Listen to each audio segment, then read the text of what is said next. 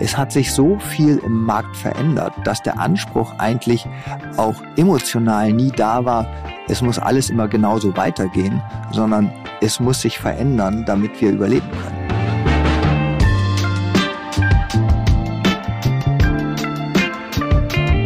Hallo und herzlich willkommen. Wie schön, dass du dabei bist bei Beziehungsweise, dem Podcast für mehr Beziehungsfähigkeit in der Arbeitswelt von heute und morgen. Wir sind Julia von Winterfeld und Stefanie Schissler.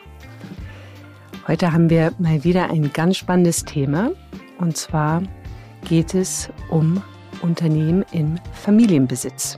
Und Unternehmen im Familienbesitz gehören zu den wichtigsten Stützen einer jeden Volkswirtschaft. Die Schattenseite, nur wenige schaffen es, über mehrere Generationen wirklich hinweg erfolgreich zu bleiben.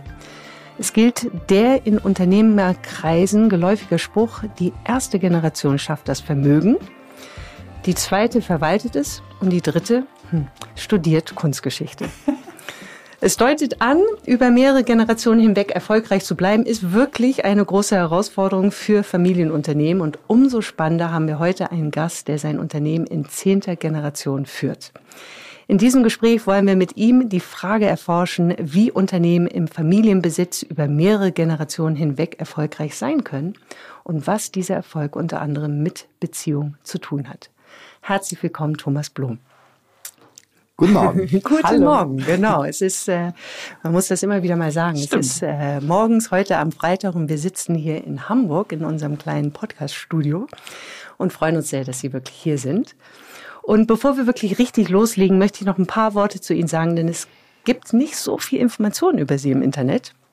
Insofern werde ich ein bisschen was äh, zu, zu Ihnen und äh, vor allem zu dem Unternehmen sagen. Sie agieren ja heute als ähm, geschäftsführender Gesellschafter und sind auch operativ tätig äh, bei dem ja, Deutschlands größten, wenn nicht auch Marktführer in der Lieferbäckerei, und zwar Harrybrot, und äh, sind zuständig für den Bereich Personal und Koordination. Sie dürfen auch gerne dazwischen, wenn ich irgendwas falsch sage, aber bisher also, war alles richtig. Gott sei Dank. Ja. Also, damit äh, unsere HörerInnen wirklich verstehen können, Harry Brot äh, hat zehn Produktionsstandorte in Deutschland, 35 Vertriebsstellen und knapp unter 5000 Mitarbeitende und wirklich eine Unternehmensentwicklung, die beeindruckend ist, zumindest äh, für uns das, was wir einsehen können. Und ähm, auch das, Sie haben Ihre meiste berufliche Zeit bei der Backshop Tiefkühl GmbH verbracht, also 20 Jahre, wo Sie dann 2001 wirklich das erfolgreich aufgebaut haben. Das ist eine Vertriebs- und Logistikunternehmen für Backwaren.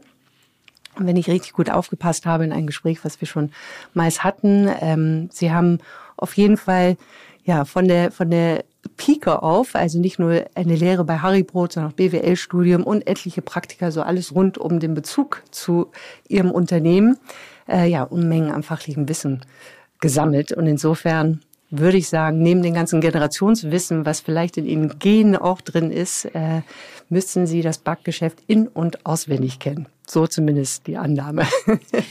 ja, also erstmal vielen Dank für die Einleitung.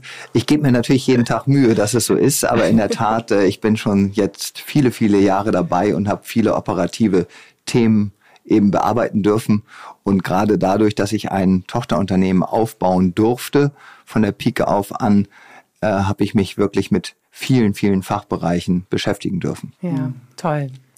Also wir sind ähm, immer bei unserem Podcast so mit einer ersten Eingangsfrage. Genau, genau, die übernehme ich auch gerade, weil Sie haben ja schon was gesagt, das ist auch schon sehr schön. Jetzt gehen wir mal eine, eine Ebene nach innen und wir fragen uns immer, in welcher Beziehung stehst du heute zu dir? Also in welcher Beziehung stehen Sie heute auch zu sich? Und dass Sie auch einmal sehen können, wie das funktionieren kann, äh, würde ich sagen, Julia, sag doch du uns, wie du heute mit dir in Beziehung stehst. Ja, ich habe schon ähm, reingehorcht, weil diese Frage kennen wir ja schon auf unserer Seite und ähm, merke einfach, ich bin witzigerweise, weil das erste Wort, und das ist wirklich kein Witz, obwohl sehr passend, dass ich so in einer frischen Energie heute Morgen hier sitze. Ich bin freudig, bin äh, gespannt, ähm, positiv gespannt. Ich bin mh, mm, ja einfach ähm, beeindruckt und beeindruckt von dem, was wir jetzt hier im Gespräch entdecken werden, weil ich ähm, ja einfach es wunderbar finde, mit äh, so jemand wie Sie im Sinne von, was eine Historie darstellt, sprechen zu dürfen. Und deshalb bin ich wirklich frisch und freudig hier heute am Tisch. Hm. Wie ist es bei dir, Steffi? Mhm. Ich habe auch mich heute Morgen ähm, beobachtet und zwar bin ich wirklich total freudig hierher gegangen. Also bei mir ist es Freude. Und ich habe mir überlegt, äh, was ist es denn? Und ich habe jetzt gerade so für mich auch reflektiert, weil die letzten Male weiß ich, dass ich immer gesagt habe, oh, das war irgendwie viel und ich brauche noch ein bisschen Zeit und und jetzt merke ich gerade so richtig, wir sind auch in dem, was wir bei SoWorks getan haben, die letzten Wochen, sind wir jetzt gut angekommen. Also wir haben auch viel hingearbeitet und sind jetzt in Routinen fast schon und hatte, hatten auch diese Woche sehr schöne Termine auch und man merkt so richtig, ach, wir kommen so bei uns an. Und ja, auch gestern der Tag hat mir sehr viel Freude bereitet. Und deswegen bin ich heute Morgen schon so freudig hierhin. Und wie schon auch zu Ihnen gesagt, weil wir Sie heute hier bei uns empfangen dürfen. Und viele Folgen nehmen wir auch in Berlin auf. Und es ist so schön hier in unserem schönen Raum, Sie dann willkommen zu heißen. Und das ist ein ganz anderes Gefühl. Und deswegen bin ich auch sehr freudig. Und was ich wirklich merke, ist so ein, so ein Respekt auch vor Ihnen und im positiven Sinne dadurch auch so eine Gespanntheit. Mhm. Wie ist es bei Ihnen? Ja, wie ist es bei mir? Äh, tatsächlich ist es für mich äh, ein bisschen aufregend, weil das auch nicht mein tägliches Geschäft ist. Und äh, wir haben tatsächlich, und da sind wir auch tatsächlich so ein bisschen beim Familienunternehmen, von der Grundphilosophie sagen wir immer, äh, lieber machen als drüber reden. Und äh, jetzt soll ich über das, was wir eigentlich tun, ja. über Generationen reden. Äh, sicherlich auch einmal in der Rückschau, das kann man immer gut machen, aber an, an, eigentlich wird man dann immer dran gemessen, wie erfolgreich man dann auch in der Zukunft ist. Und das ist halt immer mhm. schwer, darüber zu sprechen und zu sagen, was sind dann wirklich die Erfolgskonzepte. Mhm. Deswegen, ja, das ist für mich auch eine neue Situation und ich bin sehr gespannt, aber freue mich sehr darauf. Mhm. Schön. Vielleicht äh, genau, um, um mal das äh, ein, so eine Einstimmung zu haben in das Thema hinein. Äh, ich hatte es vorhin auch schon gesagt, dass wir ja vielleicht so eine Reise heute im Gespräch haben werden, in die Vergangenheit, mal in die Zukunft schauen, einfach in die Gegenwart. Aber um zu starten, also als Familienunternehmen, und Sie sind ja sehr erfolgreich ähm, in der zehnten Generation, wie ich schon sagte. Das heißt, für alle unsere HörerInnen wieder, Harry Bruck backt seit 1688 frisches Brot. Das Wahnsinn. muss man echt auf der Zunge ja. erstmal ergehen lassen, im wahrsten Sinne. Also 343 Jahre Brot backen. Und da kommt so die erste Frage einfach so mit, ja, mit welchen Werten sind Sie denn sozusagen in die Familie gekommen? Also können Sie sich zurückerinnern, wie das so alles begonnen hat in Ihrem Leben? Ähm, mit welchen Werten eigentlich so die Familie, das Familiendasein, ähm, ja, sich so zusammengebracht hat? Ja, also sicherlich äh, bezogen auch auf die Firma und das ist eben, glaube ich, das Charakteristische an einem Familienunternehmen, dass natürlich die Firma irgendwie immer stattfindet. Die findet beim Frühstück statt, die findet mhm. beim Abendessen statt und da ist, glaube ich, so die Beziehung, die man als Kind dazu aufbaut, ist einfach schlicht diese Verantwortung. Also, dass man mhm. irgendwie von Anfang an mitbekommt, ja, man hat ein Leben und auch Freizeit und private Themen, aber man hat halt auch eine Verantwortung für das, was man eben darstellt. Und man mhm. kann eben nicht sagen, nein, morgen mache ich alles ganz anders, sondern man hat irgendwie auch ja eine Perspektive und äh, die erfordert natürlich auch ja eine Konstanz in dem, mhm. was man tut. Mhm. Ich finde, Verantwortung ist so ein schöner Begriff und auch gleichzeitig ein großer. Können Sie ein bisschen bei dem Begriff verweilen und auch vielleicht nochmal Ihr Verständnis von Verantwortung uns geben und auch so die, die, die Ebenen, für wen Verantwortung? Ja, also das ist sicherlich einmal Verantwortung für das, was man aufgebaut hat im Unternehmen. Also gerade bei uns kann man das, glaube ich, sehr gut sehen, dass es natürlich ein Unternehmen ist, was auch einen relativ großen Kapitalstock benötigt, um eben so wirtschaftlich arbeiten zu können. Mhm. Und das ist natürlich ein Wert, den man selber eigentlich gar nicht so sieht oder nach Mhm. außen trägt. Aber es muss einem klar sein, dass das im Grunde genommen ein ganz wichtiges Kapital ist. Und das andere Kapital, was man natürlich hat, sind schlicht die Mitarbeiter. Äh, Das ist natürlich viel wichtiger, weil die Mitarbeiter, die können deutlich schneller wechseln. Eine Maschine, die schreibe ich zwar ab, aber die bleibt dann da, wo sie ist. Die läuft nicht weg. Aber wenn ich meine Mitarbeiter halt nicht gut behandle, dann sind sie eben weg. Und äh, da muss man eben da ist die Verantwortung eigentlich, dass man den Mitarbeitern aus meiner Sicht zumindest auch eben eine langfristige Perspektive gibt. Heute sprechen wir immer über nachhaltige Unternehmensführung.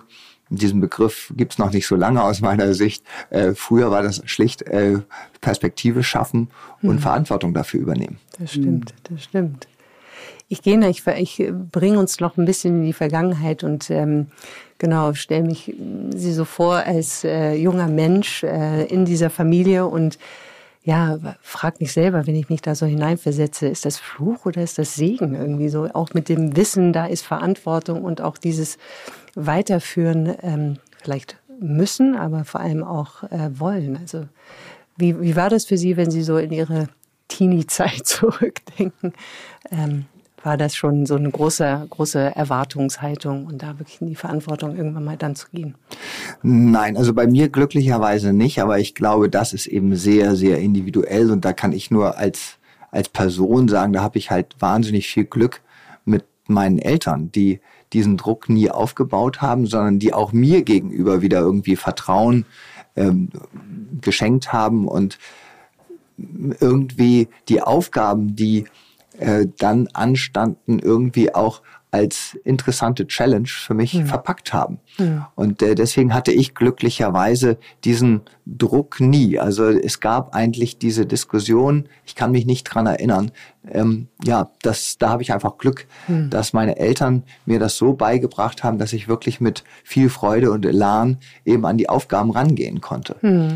Und haben, glauben Sie, dass das auch in den Generationen zuvor so ein Stück weit mitgeschwungen hat? Also, dass man immer wieder dieses ähm, ja, übertragen hat, es äh, nicht mit Druck oder nicht mit äh, entsprechender Erwartungshaltung, es muss jetzt so weitergehen. Und Also das ist, äh, glaube ich, schwierig zu beantworten für mich, weil so alt bin ich noch nicht und ich kann nicht in die Generationen davor äh, gucken.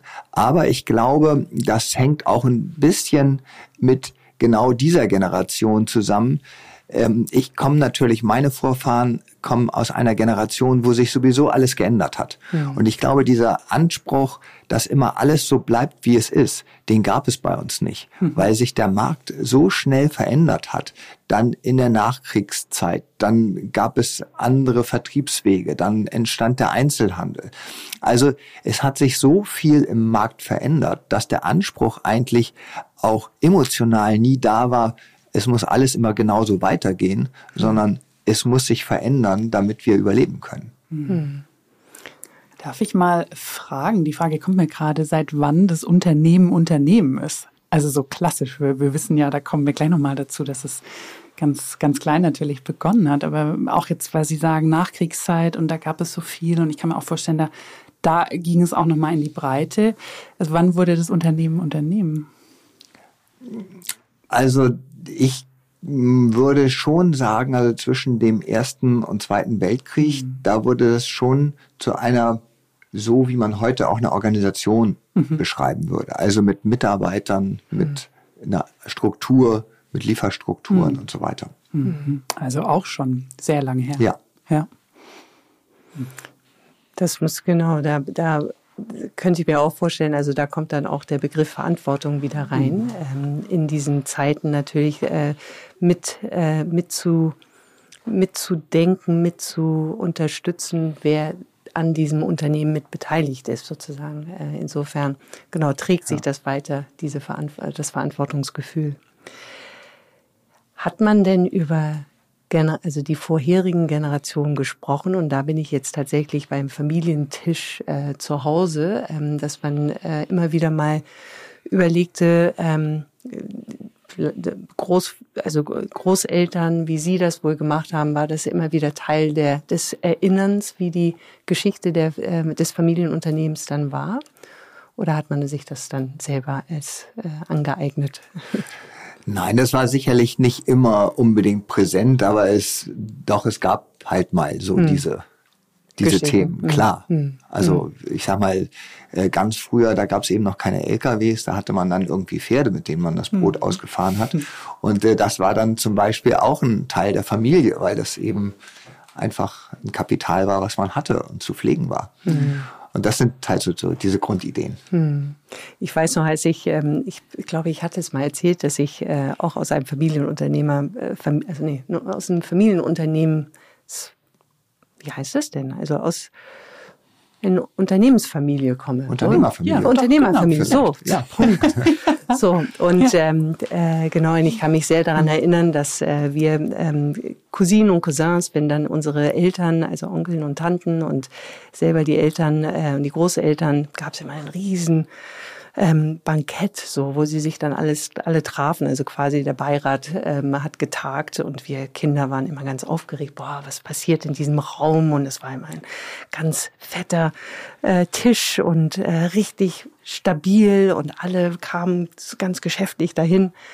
Naja, also wir haben nie rausgefunden, was da eigentlich wirklich erzählt worden ist, ähm, aber es war immer sehr spannend äh, und dachten, oi, da, da kann ja nur was passieren. Kleine kurze Geschichte.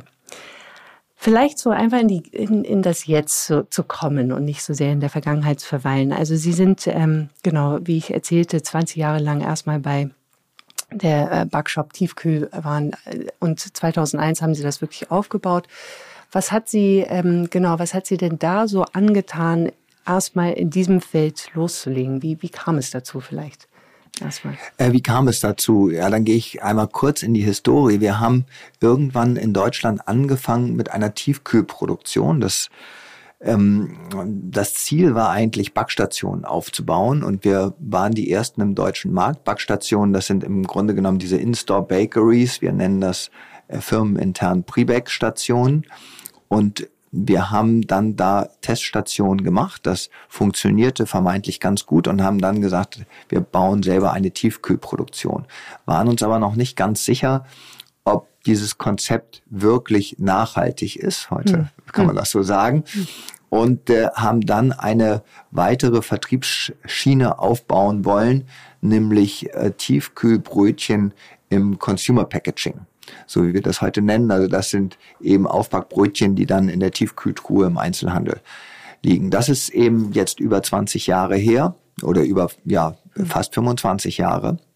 Und da waren wir wahrscheinlich ein bisschen früh mit der Idee, weil die Tiefkühlflächen im Einzelhandel noch nicht so groß waren. Und da war es für den Einzelhandel eigentlich attraktiver, irgendwelche Convenience-Produkte mit einer viel höheren ja, Volumen ähm, ja, Volumenattraktivität vom Preis her zu verkaufen als volumige Brötchen. Ähm, und dann lief parallel eben liefen diese Backstationen auch deutlich besser im Einzelhandel. Und dann haben wir uns da sehr darauf fokussiert. Und äh, ich war damals noch in der quasi Ausbildung. Ich habe ähm, als Fahrverkäufer mal gearbeitet. Ich habe verschiedene Praktika gemacht, auch in verschiedenen Kundenstrukturen. Und dann wollte ich zurück in die Organisation und dann hatten wir eben dieses Unternehmen, wo wir aber nicht genau wussten, was jetzt eigentlich die Zielrichtung ist. Hm. Und da bin ich dann tatsächlich durch meinen Vorgänger, den es dann schon gab, aber da hatten wir im Grunde genommen nur einen Kunden und äh, da war auch klar, dass wir den nicht mehr lange beliefern wollen. Hatten wir uns mal irgendwann zusammengesetzt und gesagt, also dieser Food Service Bereich, der könnte eigentlich interessant sein.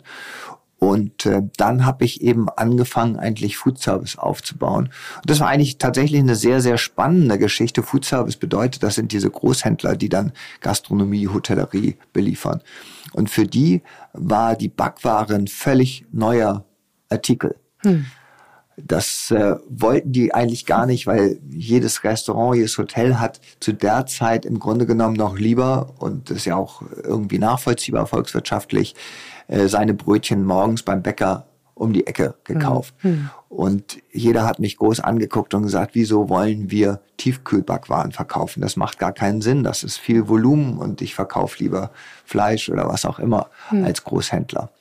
Ähm, nebenbei, also heute ist es in dem Food-Service-Bereich die umsatzstärkste Warengruppe wow. überhaupt hm. im Großhandel Food Service. Hm. Also diese Warengruppe hat sich eben wahnsinnig entwickelt, weil es auch ein großes Volumengeschäft ist. Das hm. heißt, ich habe wirklich die Gelegenheit gehabt, diesen Markt auch mitgestalten zu dürfen weil ich wirklich damals noch mit den gelben Seiten zu irgendwelchen Großhändlern gegangen bin und gesagt, ja. ich verkaufe Tiefkühlbrötchen. Ja. Und alle haben gesagt, wieso soll man Tiefkühlbrötchen äh, verkaufen und handeln ja. insbesondere. Ja, und äh, so hatte ich wirklich die große Gelegenheit, auch, würde ich sagen, im Nachhinein diesen Markt mitgestalten zu hm. dürfen. Ja, da merkt man auch, da passiert auch viel bei Ihnen, wenn Sie das erzählen an, an Begeisterung. Und Sie hatten das jetzt vorhin gesagt, so es gab keine Perspektive und gleichzeitig haben Sie davor darüber gesprochen, wie wichtig Perspektive ist. Wie, wie baut man Perspektive auf in so einem Unternehmen? Also ich glaube, wenn man sich den Markt immer gut anguckt und äh, einfach die Warnflüsse mal interpretiert, ähm, wo was geht, dann findet man auch schnell wieder eine Perspektive. Mhm. Und äh, wir haben natürlich das große Glück, finde ich, dass wir eben Bäcker sind und ähm, das gute Backwaren irgendwie auch jeder braucht und haben möchte. Wenn man da keine Lösung findet, also klar, das ist immer eine Herausforderung, weil die Vertriebswege eben sehr, sehr unterschiedlich sind. Aber das Produkt als solches gibt natürlich, ja, ja, viel, viel Mut. auf jeden Fall, genau. Gebraucht ja, wird genau, es. Auf gebraucht wird es. Aber da klingt auch schon raus, dass es die Qualität auch ist, also die Perspektive, weil es ist klar, Vertriebskanäle, Strukturen, das ist aber ja erstmal ein bisschen rational. Ja. Und die Frage ist, was ist auch für, für Mitarbeitende an Perspektive? Und da, da klingt schon so dieses Produkt vielleicht sogar noch besser durch dieses neue Modell auch dann in die, in die Massen zu bringen.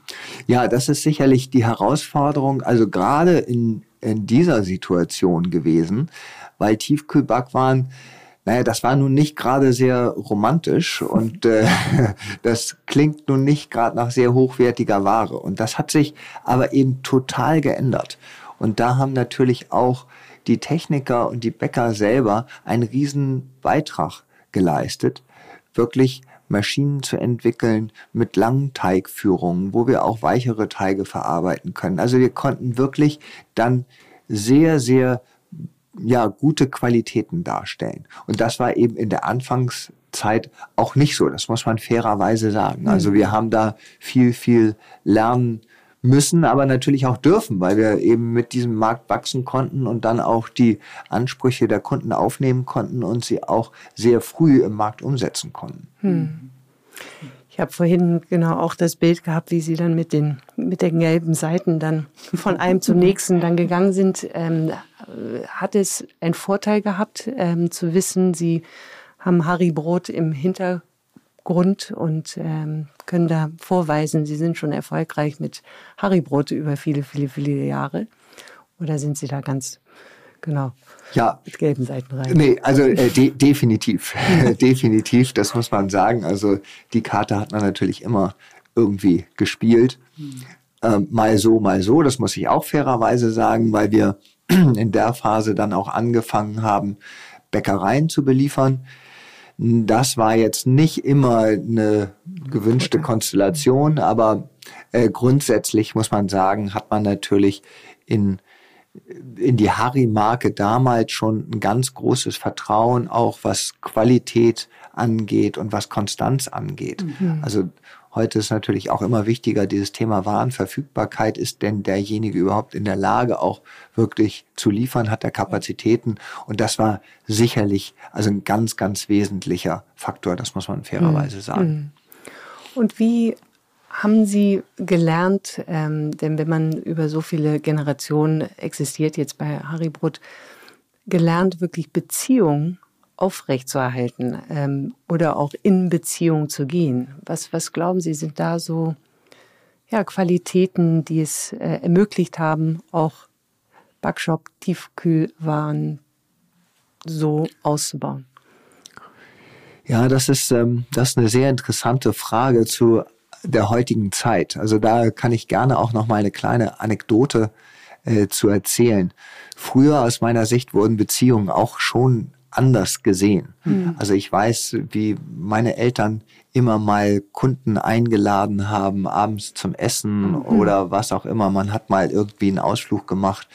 Das war damals eben so. Und man hat natürlich auch viel mehr mit Selbstständigen zu tun gehabt, mhm. die eben auch selber die Verantwortung getragen haben. Mhm. Heute hat man natürlich immer Organisationen meistens gegenüber mhm. und äh, da geht das einfach so nicht mehr. Also mhm. diese Art von Beziehungspflege, die kann man sich heute eigentlich nicht mehr leisten. Mhm. Compliance wird da ganz groß geschrieben. Mhm.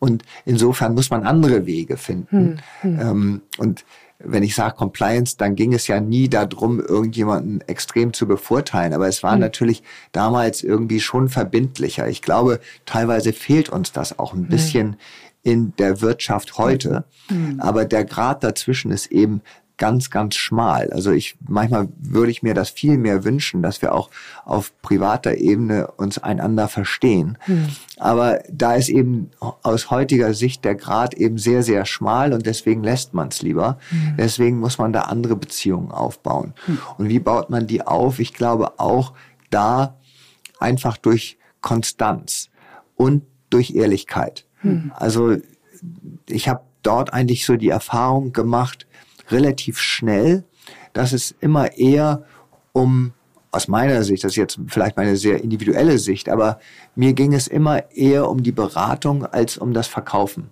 Hm. Ich habe auch oft hm. Kunden gesagt, nein, das ist nicht der richtige Artikel für Sie. Oder nein, dann lösen Sie das Problem anders mit einem anderen Lieferanten. Hm. Weil hm. du hast ein hm. spezifisches Problem, was nicht mein Geschäftsmodell hm. ist.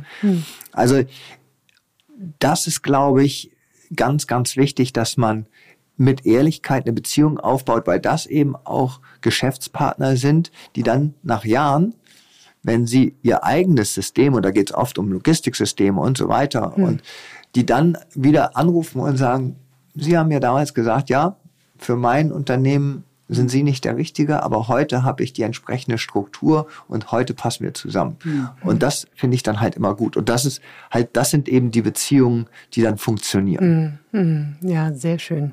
Also es kommt äh, bei mir immer auch so dieses, ähm, also Ehrlichkeit sowieso ähm, als ein ja, ein, ähm, einfach anständig zu wirtschaften. Ähm, man, genau. äh, da ist etwas, was gebraucht wird oder eben nicht gebraucht wird. Aber es ist nicht ein äh, Reinschieben, nur weil ich mich ähm, bereichern möchte in dem Sinne. Und ähm, in der Tat kann ich, zumindest wenn ich jetzt nur diesen Wert rausnehme, ähm, würde ich mir wünschen, dass das immer wieder überprüft wird, egal wo und wie wir wirtschaften. Ja, also das ist natürlich gerade, wenn wir über diese Branche sprechen, aber es ist im Grunde genommen heute auch mit dem Einzelhandel so. Wir müssen auch mal immer unterscheiden, was ist der Endkonsument und dem wollen wir möglichst ein, ein gutes, schmackhaftes, gesundes Produkt verkaufen. Aber der Händler, der dazwischen ist, für den ist das natürlich auch ein ein wirtschaftliches Vehikel. Also mhm. wie kann er am Markt bestehen mit Sortiment, mit Preisgestaltung und so weiter. Mhm. Und da gehört dann eben, das ist eine andere Perspektive. Mhm. Der Endverwender hat eine andere Perspektive als der Händler, der dazwischen ist. Absolut. Sie haben jetzt gerade die Beziehung auch zu PartnerInnen auch beschrieben. Wenn Sie jetzt mal, oder nach außen, sagen ja. wir so vereinfacht, wenn wir jetzt mal nach innen blicken, wie, wie glauben Sie, leben Sie Beziehungen nach innen geblickt in die Organisation? Also für mich persönlich gesprochen, ich versuche immer sehr transparent zu sein mhm. in dem, was ich tue. Mhm. Und äh, ich kommuniziere dann auch mal meine Zweifel an den Entscheidungen, die ich treffe. Mhm weil nicht jede Entscheidung ist die richtige und ich mhm. glaube immer, die Enttäuschung ist dann nicht so groß auf der anderen Seite, mhm. wenn man auch mal die Risiken mit benennt. Mhm. Und äh, das hat eben für mich ganz viel mit Transparenz zu tun. Mhm. Also zu erklären, warum man Dinge macht und warum man glaubt, dass das der richtige Weg ist. Ja. Und dann kann man auch viel besser danach erklären, zu sagen, okay, ich habe mich in dem Punkt getäuscht und deswegen war im Grunde genommen dann die, die Kette nicht mehr schlüssig und wir müssen hier eine neue Entscheidung treffen. Wofür ist diese Transparenz wichtig? Die Transparenz ist, glaube ich, wichtig, dass es auch wirklich mitgetragen wird mhm. von den Mitarbeitern. Mhm. Dass sie auch wirklich wissen, warum machen wir denn ja. das wirklich? Mhm. mhm. Und nicht nur sagen, also das ist jetzt die Entscheidung, äh, das wollen wir so machen, sondern ich glaube, dass Transparenz, aber das ist eben meine eigene Einstellung dazu ja. und ich glaube, da, da wirkt wahrscheinlich auch jeder andere ähm, in der Beziehung zu Mitarbeitern anders. Also ich glaube, das muss jeder für sich entscheiden, wie er da authentisch rüberkommt. Und mhm. also für mich hat die Transparenz eben diese Wirkung, dass ich den Eindruck habe, dann ziehen die Leute auch mit, mhm. weil sie wissen, warum sie es tun. Mhm. Das passt ja auch zu der Ehrlichkeit, die Sie vorhin genannt haben. Und ich hatte auch gerade den Eindruck, auch wie Sie es jetzt gesagt haben, es geht Ihnen auch darum, Menschen mitzunehmen. Ja. Ne? Und auch nicht nur ich bin hier, sondern wir genau. sind hier. Mhm. Gerade der Punkt Entscheidung ähm, oder wie Entscheidungen getroffen werden, wird auch immer in Familienunternehmen diskutiert. Also auch wenn man da ein bisschen die Fach, ähm, ja, Fachartikel anschaut, äh, wie werden denn eigentlich wirklich Entscheidungen getroffen in Familienunternehmen? Äh, würden Sie sagen, dass da auch äh, mit Transparenz äh, entsprechend zu, es zu Entscheidungen auch auf größeren, nicht vielleicht in einem Bereich oder, oder geht man dann doch wieder zurück auf letztendlich die Familie, die das Unternehmen ja, besitzt, wenn man so will? Ja, also grundsätzlich ist, glaube ich, auch da Transparenz wichtig auf der einen Seite, äh, dass man weiß, welche Entscheidungen getroffen werden. Auf der anderen Seite muss ich aber auch sagen, bei Entscheidungen ist es, glaube ich, wichtig für ein Familienunternehmen, und das trifft aber wahrscheinlich auf alle Organisationen mhm. zu, dass es auch klare Verantwortlichkeiten mhm. gibt. Mhm. Und ich glaube, dass das haben wir auch sehr, sehr äh, gut immer hinbekommen, ähm, wenn man nun jede Entscheidung im Familienrat stimmen, abstimmen müsste, wäre das auch nicht hilfreich. Mhm. Also ich glaube, man braucht auch in einem Familienunternehmen, und da, daran kranken, glaube ich, auch viele Familienunternehmen, mhm. am Ende doch irgendwie klare Verantwortlichkeiten. Mhm. Wie sich das eigentlich in einer Organisation auch gehört. so gehört. Und dann, dann muss man eben aber auch als Familie sagen, okay, das trage ich jetzt mit, weil das ist eben ja, das ist jetzt eine Entscheidung und ich kann mir vielleicht im Nachhinein drüber Gedanken machen, ob die Struktur dann so stimmt und derjenige die richtige Entscheidung, wie auch immer. Aber ich erwarte daneben schon, dass die Entscheidung mitgetragen wird hm. von dem, der im Moment dann die Verantwortung hat. Und das, glaube ich, das hat bei uns im Unternehmen über Generationen gut funktioniert. Hm. Da gibt es doch ein sag ich mal, eine Qualität, die ich auch immer wieder höre ähm, von, von Ihnen im Unternehmen, dass Sie immer wieder reinvestieren. Also wenn es dann auch äh, Entscheidung zur Entscheidung kommt, äh, wie wollen wir das Unternehmen weiterführen, dann kommt so ein Eindruck bei mir, es ist immer wieder, wir entscheiden uns für das Unternehmen weiß nicht, wo meine Stimme heute ist. genau, was trinken. genau. ähm, genau, das dann also die Entscheidung immer wieder für das Unternehmen oder in das Unternehmen wieder zu investieren. Und ähm, würden Sie sagen, oder ja, würden Sie sagen, dass das eine, eine Qualität ist, die auch zum Erfolg führt, ähm, langfristig gesehen und weshalb Sie damit auch in zehnter Generation jetzt hier sind? Ja, definitiv. Also die Investition natürlich aus zweierlei Sicht, schlicht äh, betriebswirtschaftlich, weil wir natürlich immer Investitionen getroffen haben in moderne Technik und die hat uns geholfen. Hm. Das ist aber jetzt mal so ganz das rein betriebswirtschaftliche. Äh, das andere ist, glaube ich, dass das eine Strahlwirkung hat äh, gegenüber den Mitarbeitern, hm. zu sagen, wir wollen weitermachen. Hm. Und äh, wir haben auch in Krisenzeiten, wenn ich jetzt mal zwei, drei Jahre zurückdenke, als Corona kam, das war nicht für alle Produktionsstandorte immer einfach. Und wir haben nie Zweifel dran gelassen, dass wir investieren. Oder wir haben leider auch schon mal äh, zweimal einen Brand gehabt in einer Produktionsstätte. Mhm. Und ich weiß, dass auch viele Mitarbeiter gesagt haben, oh, ob es jetzt weitergeht. Und das gab tatsächlich nie einen Zweifel da dran. Hm. Ähm, das war dann auch immer schön im Nachhinein zu kommunizieren. Da gab es also keine halbe Stunde, wenn wir das erfahren haben, dass da irgendwas passiert ist, dass wir nicht mit Vollgas wieder dran gehen und wieder investieren. Ich glaube, das ist eben die andere Komponente. Mhm. Also einmal braucht man natürlich betriebswirtschaftlich gesehen Investitionen, um eben die, der technischen Entwicklung auch standzuhalten. Und wir müssen modern sein, ganz klar. Es ist nicht nur die Hardware in Form von ähm, von Maschinen, sondern eben auch Software. Das äh, ist sicherlich heute auch ein Riesenthema. Hm. Das sind die beiden betriebswirtschaftlichen Themen, aber oder das betriebswirtschaftliche hm. Thema. Das andere ist aber, glaube ich, wirklich die Verbindlichkeit gegenüber den Mitarbeitern. Ja, wir glauben an unser Geschäftsmodell und wir machen weiter. Hm. Und wir sind eben nicht ein Familienunternehmen, was im Grunde genommen nur eine Holding ist und sagt, wie verwalten wir unser Geld. Hm. Also das ist, glaube ich, dann eine ganz andere Unternehmensform, die kann auch funktionieren. Also es gibt ja auch Familienunternehmen, die auch das machen. Ähm, das sind wir aber gar nicht. Hm, hm. Würden Sie sich wünschen, dass in Deutschland mehr Unternehmen so aufgestellt sein können? Es gibt ja schon viele Familienunternehmen, deswegen habe ich es nicht so gefragt. Aber also bei mir kommt so, ich würde mir wünschen, dass es mehr gibt. Wie, wie sehen Sie das?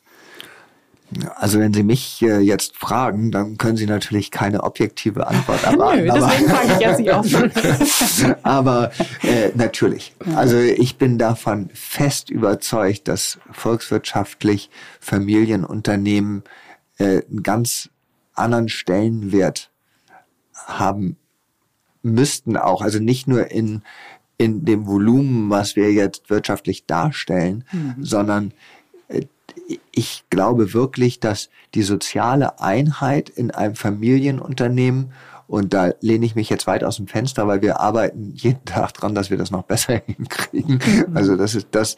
Aber äh, ich glaube, das ist wirklich ein, ein Riesenunterschied zu Unternehmen, die eben über, was weiß ich, Private Equity Gesellschaften geführt werden. Die haben eben ganz andere Ziele. Mhm. Und das haben wir meine ich, auch gerade in diesen Krisenzeiten gesehen, äh, wie sich Unternehmen dann aus meiner Sicht, ich bin da sicherlich nicht objektiv, aber äh, dann auch zurücklehnen und sagen, naja, irgendjemand wird es dann bezahlen. Mhm.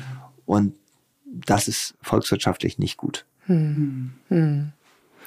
Ich bin schon fast in, genau jetzt gedanklich in, in einer, in einer Welt, so wie könnte es denn zukünftig sein? Was, mhm. was haben Sie denn haben Sie oder haben Sie Vision, wie wir Vorstellung, Vision ist immer so ein großes Wort, aber Vorstellung, wie denn Wirtschaft wirklich sein dürfte in Zukunft? Auch jetzt mit diesen Krisen, die wir gerade durchlaufen, ähm, haben wir etwas zu verändern, wie Wirtschaft gewirtschaftet wird? Mit Sicherheit. Ich habe nur leider nicht die Antwort darauf. ähm, das ist für mich insofern ganz, ganz schwierig, weil da dürfen wir natürlich auch nicht drüber hinwegsehen.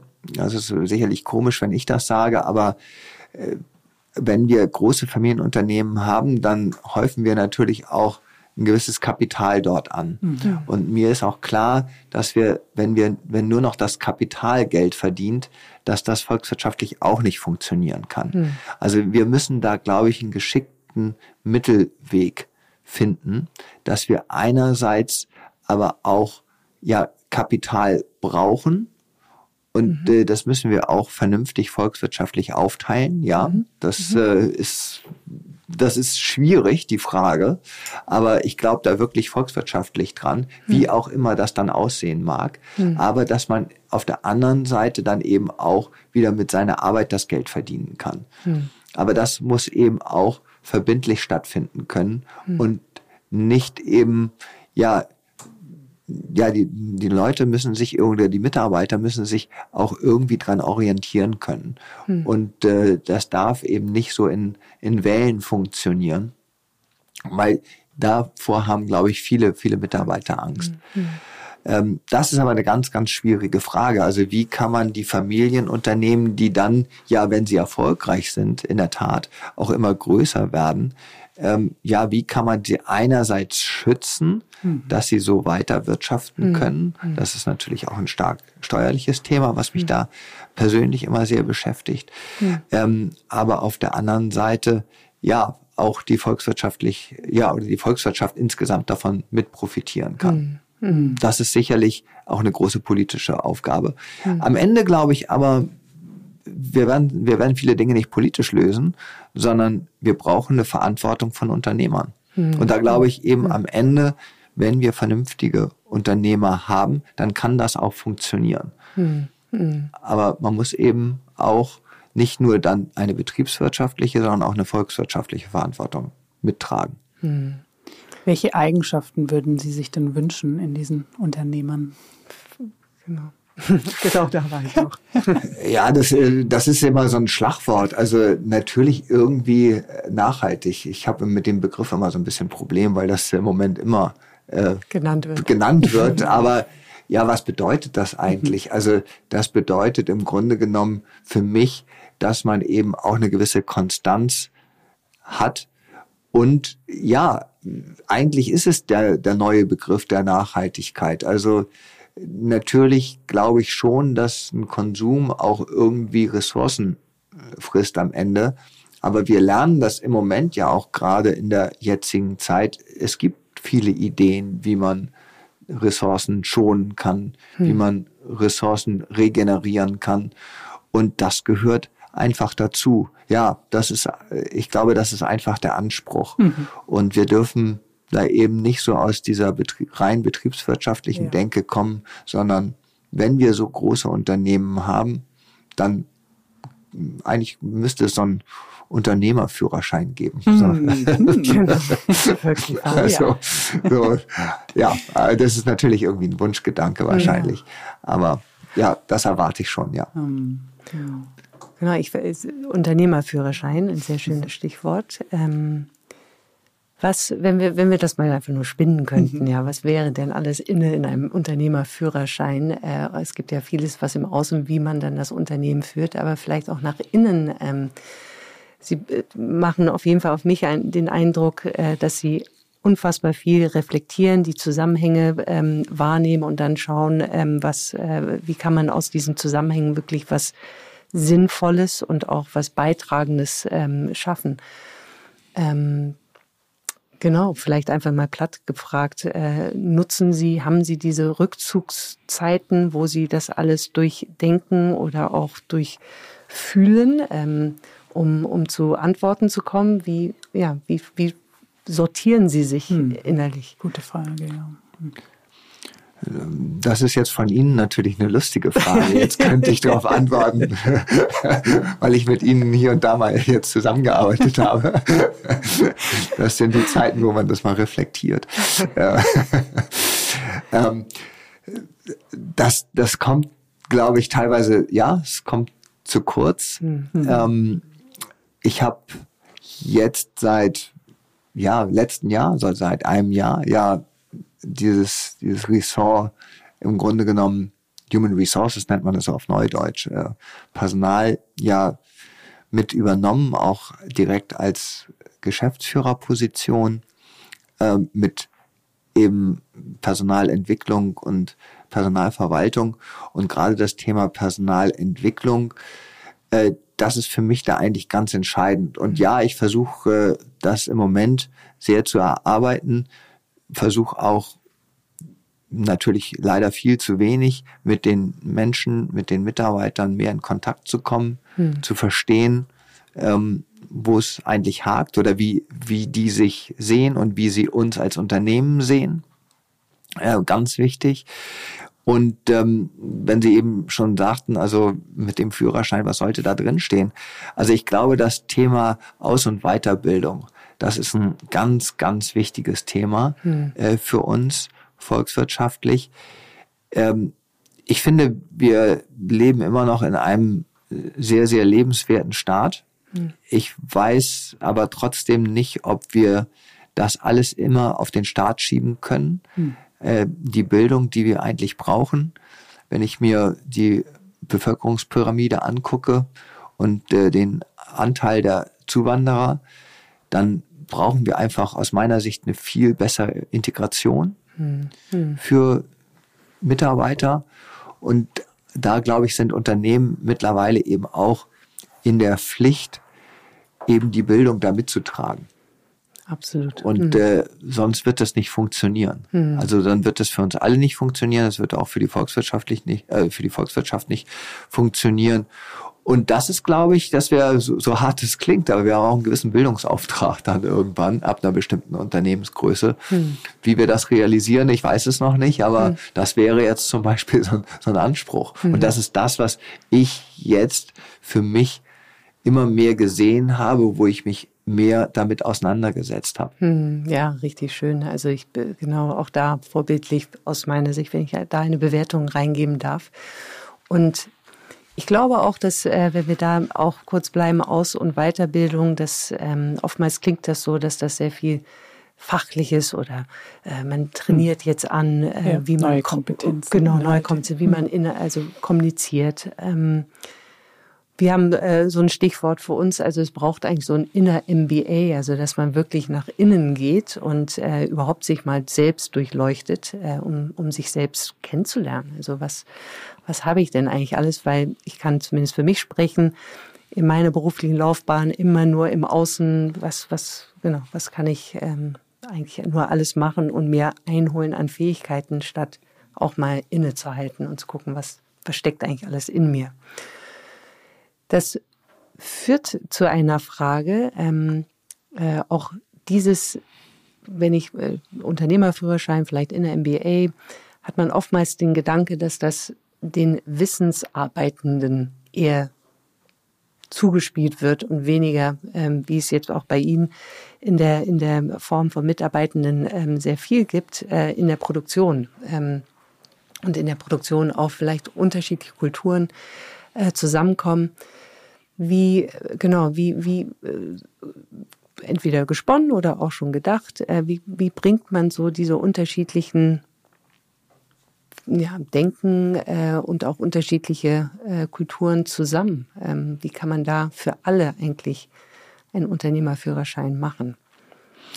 Ja, also gedacht ist da schon viel. Das ist eben eine ganz große Herausforderung. Wir haben mittlerweile, Sie sagten es vorhin, knapp 5000 Mitarbeiter und die alle zu erreichen, ist natürlich wahnsinnig schwierig. Mhm. Wir glauben im Moment, dass wir sie natürlich am besten erreichen über eine entsprechende Führungskultur, haben da auch gerade, starten da gerade ein neues Führungskonzept mit Seminaren. Aber Seminare wir wissen alle, das ist dann auch irgendwie endlich. Und mhm. sie haben natürlich in so einem großen Unternehmen auch eine relativ große Fluktuation, dann mehr oder weniger. Also das wirklich zu schaffen, dass es bei den Mitarbeitern und Mitarbeiterinnen, die an der Maschine stehen, die in der Verpackung stehen, die in der Schicht unterwegs sind, die Tag und Nacht im Grunde genommen in unseren Unternehmen arbeiten, die zu erreichen, das ist eben eine Riesenherausforderung.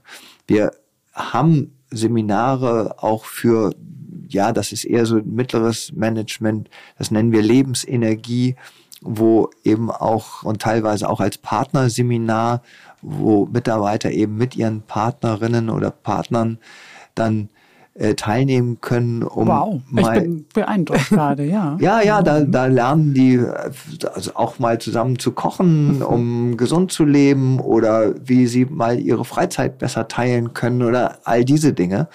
Äh, das sind natürlich alles tolle Ansätze, aber die reichen natürlich nicht, um das wirklich hm. dann flächendeckend reinzukriegen. Und hm. da muss man auch fairerweise sagen, das ist äh, nicht nur ein zeitliches, sondern auch ein finanzielles Problem. Das, hm. Da muss hm. man einfach ganz ehrlich sein. Hm. Und ja, das ist aber ein großer, großer Punkt. Äh, wie kommen wir da irgendwie hin, dass wir hm. das mitkriegen? Wir haben da auch so ein paar digitale Ideen, mhm. die wir umsetzen können. Ich glaube, die Digitalisierung kann uns da sehr, sehr helfen. Mhm. Also wenn ich mir angucke, wie viel die junge Generation also ich gehöre jetzt nicht dazu, äh, im Handy rumdattelt und sich irgendwelche Filmchen anguckt oder was auch immer, ohne jetzt einen Namen zu nennen, auf welchen Plattformen das äh, ist. Aber insofern wäre natürlich meine Vision, dass auch irgendwie so begeistert jeder Mitarbeiter auf der Harry-Plattform mhm. äh, sich anguckt, was wir alles für tolle Projekte haben ja. und äh, dann eben wir denen auch vermitteln können, so wo können sie was lernen, wie ich habe gerade im Moment auch ein, ein, spannendes Thema, dass wir sagen, wir wollen allen Mitarbeitern eigentlich ermöglichen und das bezuschussen, Sport zu machen. Ich bin erstaunt, welche Diskussionen ich da habe, ähm, auch mit den Mitarbeitervertretungen, mhm. ähm, dass wir uns in das Privatleben der oh, Menschen einmischen. Okay. Das ist, wenn ich ehrlich bin, für mich etwas befremdlich. Mhm. Ja, äh, ich möchte das, also nicht mhm. im negativen Sinne, sondern mhm. ich möchte einfach einen positiven Input mhm. geben können. Und ich glaube, das ist auch sinnvoll. Mhm. Aber das ist jetzt meine subjektive Meinung dazu. Ähm, aber das schwebt mir natürlich schon vor, dass wir diese allgemeingültigen Dinge, also grundsätzlich was lernen, das ist für einen Großteil der Bevölkerungsgruppe sicherlich das Thema Sprache erstmal. Hm. Das hm. müssen wir irgendwie angehen. Hm. Aber dann ist es eben auch das Thema Ernährung. Das ist das Thema Sport machen. So, also da gibt's viele Themen, äh, die wir aufbauen können. Und ja, langfristig habe ich die Hoffnung, dass uns digitale Lösungen einfallen, um auch diese Mitarbeiter mitnehmen zu können. Also Stichwort eben Mitarbeiter-App, wo wir dann eben bestimmte Content mit reinbringen. Ja. Hm.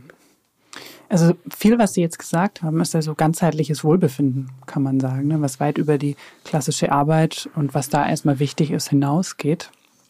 Ja. ja. ja also. ja. Ich dachte, Sie wollen äh, was dazu sagen, deswegen. Äh, genau, aber also es ist spannend, weil wir auch von Zufriedenheit sprechen. Also wir ähm, setzen uns ja ein für gelingende Beziehungen in der Arbeit und unter anderem auch, weil wir glauben, dass das auch die Zufriedenheit der Mitarbeitenden ähm, positiv unterstützen kann. Was glauben Sie denn macht Zufriedenheit bei Harry aus? Wie speist sich die? Also ja, auch das ist natürlich eine, eine schwierige Frage. Also diese allgemeine Zufriedenheit, da bin ich natürlich immer so ein bisschen skeptisch, weil wir sind am Ende natürlich dann doch auch ein Wirtschaftsunternehmen und die Zufriedenheit muss aus meiner Sicht natürlich für beide da sein. Und wir müssen dann eben so fair miteinander umgehen und sagen, so passt eigentlich unser Geschäftsmodell in deine Lebenswirklichkeit. Hm. Mhm. So, so fair mhm. muss man sein. Und wir haben beispielsweise ein Riesenthema, dass wir eben im Grunde genommen 24-7 arbeiten. Das ja. heißt, mhm. wir haben Schichten, viele Mitarbeiter müssen äh, in der Nacht arbeiten und so weiter. Und da kann man eigentlich, wenn man ehrlich ist, nicht grundsätzlich sagen, das ist nun die Zufriedenheit für alle Menschen. Aber ich glaube, man muss einfach offen drüber sprechen und sagen, so, das, so ist unsere Wirklichkeit mhm. und wir können das und das dafür tun, dass wir eben andere äh, Themen, da, das hat natürlich auch einen Vorteil. Wenn ich nachts arbeite, dann kann das für bestimmte Mitarbeiter, und ich habe Mitarbeiter getroffen, die sagen, ich finde Nachtarbeit super und ich will gar nicht diese Wechselschichten, weil ich habe mein Leben so eingerichtet, ich arbeite total gerne im Garten in meiner Freizeit und mhm. also das sind sicherlich immer noch Einzelfälle. Aber ich glaube, äh, diese Zufriedenheit ist eben keine Zufriedenheit, die ich allgemeingültig machen kann, sondern ich muss im Grunde genommen die Menschen finden und sagen, so passt unsere Arbeitswelt auch in deine Arbeitswelt. Oder in der, Entschuldigung, hm. in deine Lebenswelt. Ja. So, das ist, glaube ich, die ganz große Herausforderung. Hm. Also dieses allgemeine Wohlbefinden für alle werden wir nicht erreichen. Da ja. bin ich ganz ehrlich. Klar. Also weil ich auch denke, so dieser Gestaltungsspielraum spielt auch eine Rolle. Ne? Welche Möglichkeit habe ich, weil Sie sagen, diese beiden Welten müssen zusammenkommen, aber sie kommen ja besser zusammen, wenn ich als Mitarbeitende das Gefühl habe, ich kann da zumindest ein Stück weit auch mitgestalten. Und wie ermöglichen Sie das? Und wie glauben Sie auch, dass, dass das vielleicht jetzt in die Zukunft geblickt auch, auch sein könnte? Hm. Ähm, also tatsächlich ist das, für mich sind es zwei ganz wesentliche Punkte. Lustigerweise ist einmal das Mitgestalten, was anscheinend Mitarbeiter treibt. Mhm. Es gibt aber auch eine ganz andere äh, Gruppe von Mitarbeitern, die wollen die Verbindlichkeit. Mhm. Äh, Verbindlichkeit im Sinne von, am liebsten mache ich immer das Gleiche. Und ich möchte auch genau wissen, wann ich an welchem Tag wie lange arbeite. Mhm. Also für die ist es ganz blöd, wenn dann irgendwie auch einmal Überstunden anstehen. das kriegen wir meistens äh, gut hin, weil wir eben Schichtbetrieb sind. Aber das ist für die ein großer Wert. Also diese Verbindlichkeit zu hm. sagen, okay, von dann bis dann arbeite ich. Hm. Hm. Äh, das ist die eine, eine Gruppe, also würde ich jetzt mal so beschreiben. Ähm, die andere Gruppe möchte beteiligt werden. Und das ist natürlich in verschiedenen Bereichen relativ schwierig, bin ich ganz ehrlich. Mhm. Also natürlich haben wir in der Verwaltung äh, Projekte und so weiter, aber da weiß ich auch, die, die Zentrale, die wird natürlich von vielen Mitarbeitern irgendwie ganz anders gesehen. Das so nach dem Motto, die sind ähm, am völlig anderen Planeten. Mhm. Ähm, guckt euch mal an, wie das bei uns ist. Wir sitzen hier in der Schicht und wir sollen möglichst immer die gleichen Abläufe mhm. irgendwie äh, durchziehen. durchziehen. Mhm. Das ist wirklich eine Herausforderung. Ich glaube, dass wenn wir besser erklären, was wir machen und warum wir das machen, äh, dass uns das dann eher gelingt, dass zumindest auch dieses Gestalterische mit zumindest wahrgenommen wird. Ja. Also dann sind wir eben wieder so ein bisschen bei der Sinnfrage. Also warum machen wir das mhm. eigentlich? Und ich glaube, das ist ein ganz wesentlicher Punkt. Das haben wir sicherlich in den letzten Jahren ein bisschen versäumt, äh, hier und da zu erklären, weil wir eben auch sehr schnell gewachsen sind und jetzt sind wir wieder bei dem Punkt der Reflexion. Hm. Also hier und da wissen wir es ja manchmal selber nicht, sondern genau. dann sind wir eben auch getrieben von dem, was wir tun. Hm. Und ich glaube, da muss man halt immer mal innegehen und sagen, so, wie kommuniziere ich das eigentlich auch äh, den Kolleginnen und Kollegen, hm. warum wir das genau gerade machen. Und das, das äh, genau bringt dann wieder auf Transparenz, Ehrlichkeit, also ja. im Sinne von, lass uns wirklich ehrlich kommunizieren, warum, wofür wir das und wohin wir überhaupt damit wollen, um dann jeden Einzelnen, ob Beteilig Beteiligung ein Wert ist oder nur Verbindlichkeit, dass jede einzelne Person sich dann immer wieder einfinden kann und für sich deuten kann, ist das für mich passend, gut, richtig oder eben nicht. Ähm, Trotzdem, also ich, oder besser gesagt, gerade mit der existierenden Personalknappheit, von der wir alle schon sprechen, ähm, glaube ich, braucht es auch über den Rand hinaus, also nicht nur innerhalb des äh, Betriebs, sondern auch darüber hinaus, so diese Sinn, Visionswünsche äh, ähm, äh, dann auch zu kommunizieren. Ähm, ja, wie, ja. Wie, wie, wie, vielleicht die Frage, wie, inwieweit Glauben Sie, ist das notwendig? Nachhaltigkeit hatten wir auch als Begriff. Es wird diskutiert, sei mal, in den Fachzeitschriften. Äh, die junge Generation möchte mehr und mehr hören, wie sehr das Unternehmen einen Beitrag zum Planeten und oder auch einfach gesellschaftlich äh, unterwegs ist, um überhaupt äh, sich vielleicht dieses Unternehmen ins Visier zu ziehen, um da zu starten. Inwieweit glauben Sie, sollte man auch im Außen darüber kommunizieren, was und wofür man eigentlich agiert? Also das ist sicherlich für uns im Moment im Unternehmen auch gerade diese Frage eine ganz spannende Frage, weil unser Selbstverständnis jetzt gerade in den letzten Monaten, kann ich sagen, nochmal wieder ein ganz anderes geworden ist.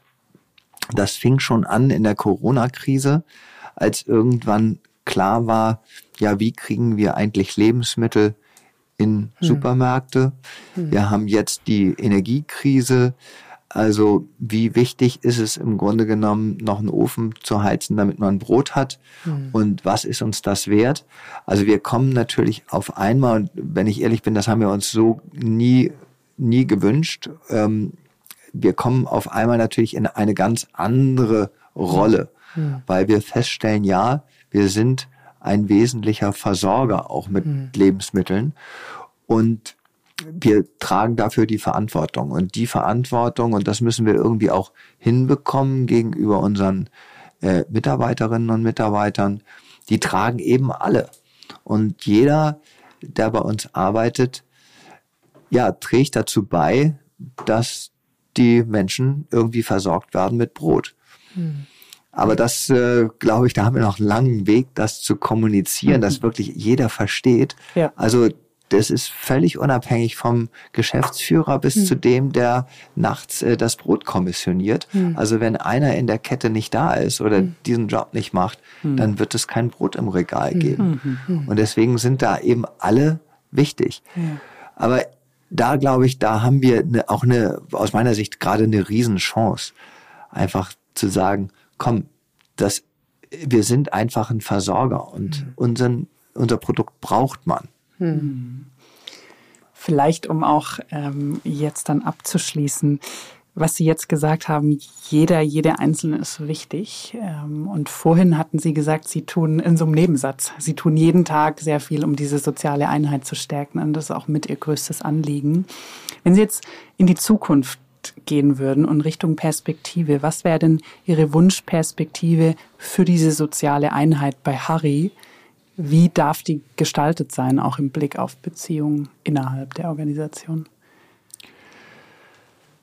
Ähm, ja, schwierige Frage. Also für mich äh, fängt natürlich irgendwie eine soziale Einheit auch im Wesentlichen damit an, dass man untereinander kommuniziert. Hm. Und äh, da bin ich wieder bei dem Punkt äh, Bildung und Sprache. Äh, ich sehe das tatsächlich und das nicht nur bei uns im Unternehmen das wird immer schwieriger, wenn wir nicht eine gemeinsame Sprache sprechen.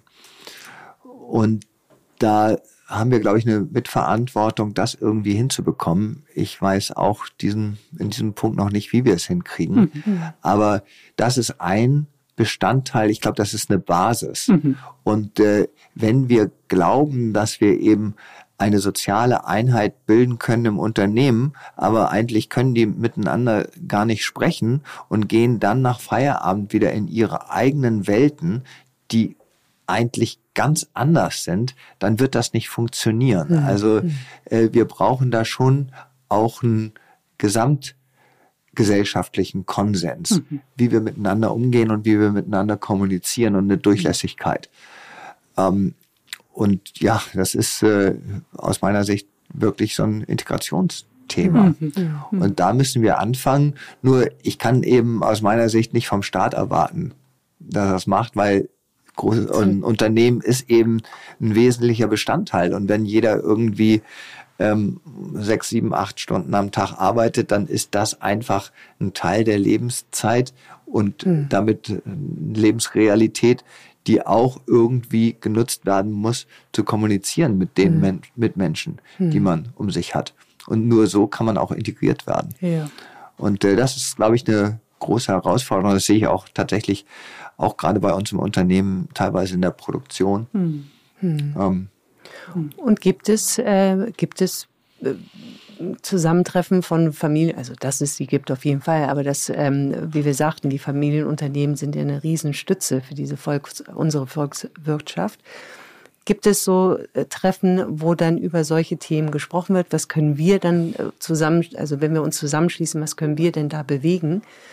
Ähm, ja, oder ist das etwas, was, was vorangetrieben werden müsste, noch mehr sich zusammenzuschließen und äh, gemeinschaftlich genau diese Fragestellung, wie können wir ähm, nicht nur die Sprache, sondern einfach nur gesellschaftlich äh, Verantwortung nehmen?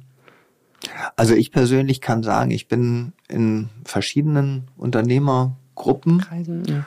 und äh, da diskutieren wir da schon sehr stark drüber. Also da mhm. bin ich äh, sehr glücklich drüber, weil man da auch mal ja reflektieren kann. Mhm. Man kriegt tollen Input. Mhm. Man hat teilweise auch Unternehmen in diesen Kreisen, die nochmal deutlich internationaler aufgestellt sind als wir selbst. Also da lerne ich eine Menge. Ähm, ja, das, das finde ich gut und da, das unterstützt im Grunde genommen diese Kreise auch, dass man sagt, okay, wir haben eben auch eine Verantwortung, weil das, da wird man angetriggert. Mhm. Ja, aber ja, diese, diese Kreise in Anführungsstrichen gibt es ja. Hm. ja. Was auch, also für mich persönlich ist das auch schön zu hören und es macht auch Mut zu wissen, dass Sie diese Verantwortung, die Sie ja von Anfang an mit durchs Gespräch gezogen haben, auch ernst nehmen und dass auch andere das tun. Ja. Das gibt auch mir ein gutes Gefühl. Absolut. Hm. Aber es sind eben vielleicht noch zu wenig. Hm. Also vielleicht, die Sonne scheint hier gerade wieder auf, äh, ins Zimmer rein, ähm, um eine Abschlussfrage zu stellen. Und zwar in die Zukunft schauend. Wir haben ja äh, ihre sozusagen ihre Vergangenheit angeschaut, äh, Zukunft. Ich weiß äh, auch, äh, dass sie Kinder haben.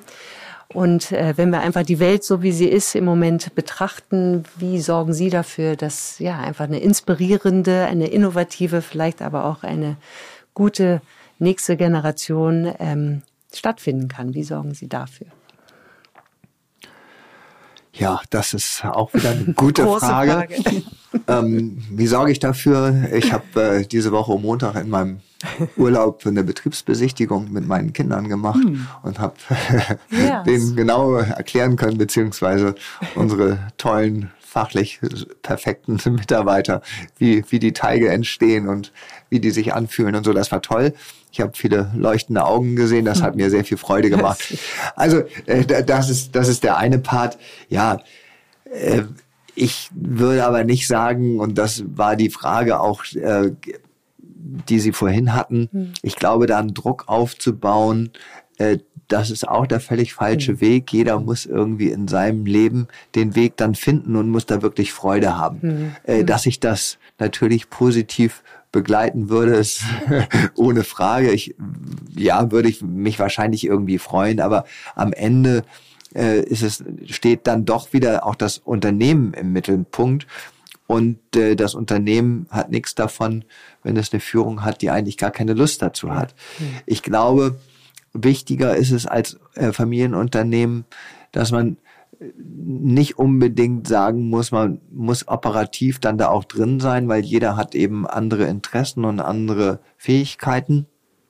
Man muss aber natürlich grundsätzlich diese Verantwortung mitfühlen, hm. weil die bleibt ja, hm. äh, unabhängig davon, ob man sich da jetzt engagieren möchte oder nicht, sondern man muss für die nächste Generation oder generell irgendwie klar machen, also einerseits musst du dann schon dein Leben leben und auch die Fähigkeiten, die du hast, irgendwie ausleben, weil das ist für alle Beteiligten besser. Mhm. Äh, aber auf der anderen Seite bleibt es ein Familienunternehmen und aus der grundsätzlichen Verantwortung kann man sich halt nicht herausziehen. Mhm. Und das ist äh, sicherlich so ein Spagat, den ja. man da machen muss. Ja, und gleichzeitig, also höre ich schon, ne, wie Sie sagen, ne, wenn man sich dann so einbringen kann, wie es einem selbst entspricht, dann kann diese Verantwortung ja auch was sehr Schönes sein, genau. wenn sie dann dazu passt. Und das, wäre natürlich das Wunschbild. Ja. Sehr schön. Schön. Schwierige Fragen gestellt scheinbar, aber sehr, sehr gute Antworten genau. bekommen. Ja, danke. Wir haben noch ein Abschiedsritual, das machen wir einmal. Und zwar sehen Sie einmal hier gibt es ein paar Glückskekse und Sie dürfen ja. sich jetzt einen Glückskeks aussuchen, den öffnen, gerne auch einmal vorlesen und dann so ein bisschen schauen, was sagt uns diese Botschaft jetzt in Bezug auf dieses Gespräch. Okay. Also sei du selbst, niemand ist dafür besser qualifizierte. Ja, niemand ist dafür besser qualifiziert. Ähm, das andere ist eine andere Sprache, deswegen es geht noch weiter. Ja, das ein toller, äh, toller Spruch. Haben Sie von dem Chinesen ja. ja genau. Sind aber ja. immer unterschiedlich. Also nicht, dass Sie denken, dass jeder diesen kriegt. Ja, sei du selbst, niemand ist dafür besser qualifiziert. Hm. Ähm, was fällt mir dazu ein? Das, da kann ich nur sagen, ja, genau so fühle ich mich. Also ich, ich fühle mich echt total glücklich mhm. ähm, mit dem, was ich tun kann. Mhm. Ja. Mhm. Das haben wir und und ähm, ich glaube, und dann sind wir, um dann das auch abschließend irgendwie in den Familienkontext zu bringen. Ich glaube, das ist ganz wichtig, dass jeder dann eben auch so sein darf, wie er dann, wie er eben mhm. ist. Und jeder hat eben eine andere Führungsart. Mhm. Ganz wichtig. Ja. Also das ist, glaube ich, ganz wichtig, weil sonst, wenn man sich da verbiegt, dann wird es auch nichts. Ja. Und äh, umso mehr man lernt, lernt man ja auch, was man alles nicht kann. Und äh, das hilft dann auch wahnsinnig beim Delegieren. Weil ich dann, dann ist es eben auch sehr schön, sagen zu können, nee, das ist überhaupt nicht mein Thema, das kann ich schlicht nicht. Ja. Und äh, dafür bin ich tatsächlich auch jeden Tag vielen, vielen Mitarbeitern dankbar, weil ich genau weiß, also das könnte ich überhaupt nicht so gut, wie die das können. Ja, schön. Hm. Also ja, deswegen. Toll. Das ist äh, ein guter genau Spruch. Spruch. Ja. ja. ja. Ja, wunderbar. Ganz, ganz herzlichen Dank, äh, dass Dank. wir genau so viel. Äh, ja, ich danke auch für mhm. die interessanten Fragen, die ja dann doch auch immer inspirierend sind. Ja, danke sehr. Und auch äh, danke an die alle HörerInnen, die jetzt äh, bis zum Schluss mitgemacht haben. Immer wieder schön, äh, ja, ein solches Gespräch führen zu dürfen. Herzlichen Dank. Danke.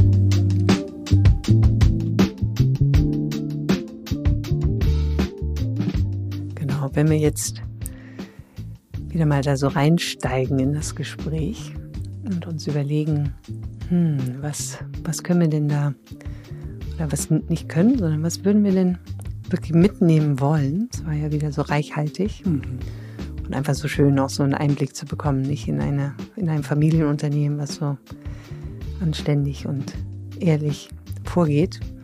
Hm, ja, was was würdest du aus dem Gespräch mitnehmen wollen? Hm, also ich bin, ich merke, ich bin so ganz ruhig und geerdet und ich glaube, das hat auch viel mit seiner Art zu tun. Also ich nehme da wirklich ja, diese Werte, die er, die er auch genannt hat, Ehrlichkeit, Transparenz, Konstanz kann ja auch ein Wert sein, die nehme ich schon auch in seiner Person wahr. Und ich, also ich fand, das war wirklich ein, ein außerordentlich schönes Gespräch mit vielen Stationen, aber es hatte immer so eine Ruhe drin. Und ja, vielleicht passt das auch zu dieser langen Zeit, die dieses Unternehmen schon so erfolgreich ist. Und für mich mitnehmen möchte ich wirklich das Thema, ich habe hier notiert, Teilhabe. Also so dieses Gefühl, wir sind alle Teil davon und wir wissen auch wofür, weil ich glaube, dieses, dieses Sinnthema, das wir angeschnitten haben und zu wissen, wofür ich hier bin und wie ich meinen Beitrag zum großen Ganzen beitragen kann, das sorgt auch für diese Teilhabe. Und was mich schon bewegt hat, war auch das Thema Sprache, was ja als Barriere zu sehen sein kann, aber auch eben als verbindendes Element. Und da habe ich so gemerkt für mich, naja, Sprache ist natürlich erstmal, ja, so über diese klassische Ebene der, der Kommunikation gesehen. Aber wenn ich Kommunikation auch weiterfasse, gibt es ja auch andere Möglichkeiten zu kommunizieren als nur über die klassische Sprache. Und da habe ich gemerkt, da, da komme ich so ins Nachdenken. Ne? Was kann man auch in der Unternehmung tun, sodass sich Mitarbeitende verbinden können, auch wenn die Sprache noch nicht so weit ähm, dazu entwickelt ist, dass das auch zusammenkommt. Und ja, das hat mich so beschäftigt eben, weil das ja dann die Teilhabe auch sichern kann, weil wenn ich nicht kommunizieren kann, kann ich nicht teilhaben. Und ich glaube, das ist wirklich, das hat mir auch bei ihm so gut gefallen, dass er immer wieder die Brücke zur Gesellschaft gemacht hat und auch, dass das die Verantwortung einer Gesellschaft ist, auch jeden Menschen teilhaben zu lassen. Und das möchte ich wirklich mitnehmen, diese Verantwortung auch gerade in Unternehmen, wie er es ja gesagt hat, auch bewusst zu machen. Und bei dir? Mhm. Also ich greife mm, schon erstmal das Wort auf Verantwortung auf, was du gerade gesagt hast. Ich kann mit vielem, ähm, wie du es gerade auch wiedergegeben hast, auch mitgeben. Mm. Und wenn ich kurz bei ihm erstmal verweile, also ich bin, äh, ich fange mal da mit dieser Ruhe, die auch eher in das Gespräch würde fast sagen, so die Verlangsamung auch. Also mhm. so einfach wie er. Stimmt denkt ähm, und fast so das prozessiert in seinem Kopf, ähm, ist so eine Entschleunigung da drin, die äh, Raum gibt, wirklich nachzudenken ähm, und damit auch, sag ich mal, in den Lücken zu schauen, die mal, wie, wie ein Kaugummi das äh, auseinanderzuzehren. Mhm. Und das gibt mir mehr Hoffnung ist aber auch eine Qualität, glaube ich, die wir viel mehr eben in der Führung sehen sollten. Ähm, weg von diesem schneller, schneller, schneller hin zu äh, kurz, äh, nicht kurz, sondern einfach nur in die Verlangsamung zu kommen, im ständigen Langsamsein, ohne dabei nicht Momentum zu haben. Ja. Und das empfinde ich schon bei ihm ähm, und finde das, wenn ich es bewerten würde, als hervorragende Qualität, die wir alle uns aneignen können, gerade in Führungspositionen. Und dann, ähm, genau, wenn ich jetzt ein Thema rausgreifen würde, dann, dann wäre es für mich diese, diese ähm, auch Bildung. Also ähm, äh, dass, dass wir nicht auf eine politische Antwort äh, warten können, dass wir als Unternehmen oder überhaupt in der Wirtschaft äh, eine Verantwortung dafür haben, ähm, auch auszubilden. Und das, wie er so schön sagte, gar nicht so sehr im Fachlichen, sondern dass da auch ganz unterschiedliche Wege der Bildungsform gibt ähm, und überhaupt dieses, diese, dieses Angebot zu machen finde ich sehr ehrenhaft, ähm, da mitzudenken, mitzugehen, mit anzubieten. Und ich glaube, ja, da in der Tat, äh, wenn ich jetzt in jüngeren Generationen denke, dass wir nicht ausreichend in ausreichenden Facetten uns bilden. Also wie schön, dass, äh, dass die Gedanken bzw. auch die Taten da bereit sind bei Harry Brot. Mhm. Ja. Und so schön, also dass wir auch mit einem solchen Unternehmen zusammenarbeiten dürfen. Ja wirklich ja, eine Bereicherung. Absolut. Ja, also wunderschön, dieses Gespräch mit Thomas Blum haben zu dürfen. Und schön mit dir mal wieder, Steffi. Ja, danke. Das kann ich nur so zurückgeben. Und in diesem Sinne auch nochmal ein herzliches Danke an alle, die uns heute wieder zugehört haben. Und auch hier freuen wir uns, wenn ihr die Gedanken teilen möchtet über unsere Social-Media-Kanäle, über Soulworks oder einfach mal vorbeikommen. Vielen Dank und bis zum nächsten Mal. Zippelhaus 4. Oh ja. Oh, oh. bis bald.